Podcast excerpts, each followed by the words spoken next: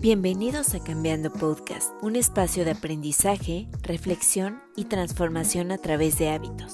Hola, ¿cómo están? Hoy hablaremos de por qué no todos aprendemos igual. No sé si has escuchado alguna vez la teoría de Gardner, que menciona que todos tenemos habilidades distintas y en algunas áreas se ven más favorecidas que en otras. Gardner destaca que existen ocho diferentes tipos de inteligencias todos podemos tener las ocho, pero no todos potencializamos las ocho. A pesar de que trabajan en conjunto, actúan como entes individuales. Se desarrollan en diferentes grados en cada persona. También el lenguaje, la cultura y la sociedad pueden condicionar el desarrollo de cada una de ellas. Te voy a mencionar cada una de ellas para ver con cuál te identificas mejor. Inteligencia lingüística. Es una de las dos tipos de inteligencias que la mayoría de personas conocen. Es la capacidad que tenemos de usar el lenguaje, ya sea oral o escrito para comunicarnos de manera efectiva. Las personas que desarrollan este tipo de inteligencia usualmente les gusta leer, jugar con trabalenguas o crucigramas, escribir poesía o libros, inteligencia lógica numérica. Esta inteligencia está basada en el razonamiento, investigación, resolución de problemas, identificar patrones, etc.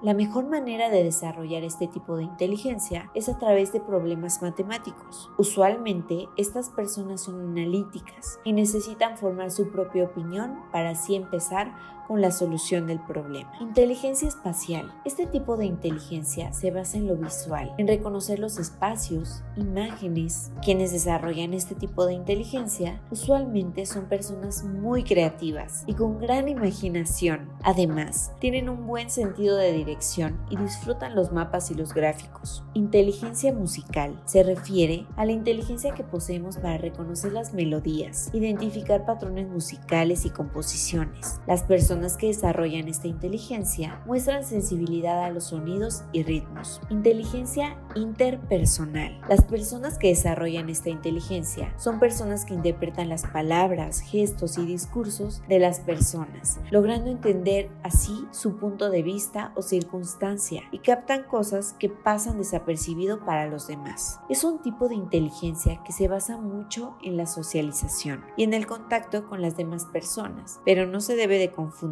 con la extroversión, ya que la inteligencia interpersonal va más allá que a través de ella se busca desarrollar empatía hacia los demás. Inteligencia intrapersonal es la inteligencia que nos ayuda a conocernos a nosotros mismos, nuestras emociones, pensamientos, en general nuestro mundo interior. Son personas que están en sintonía con sus emociones, sabias, con fuerza de voluntad y altamente intuitivos. Inteligencia kinestésica o corporal.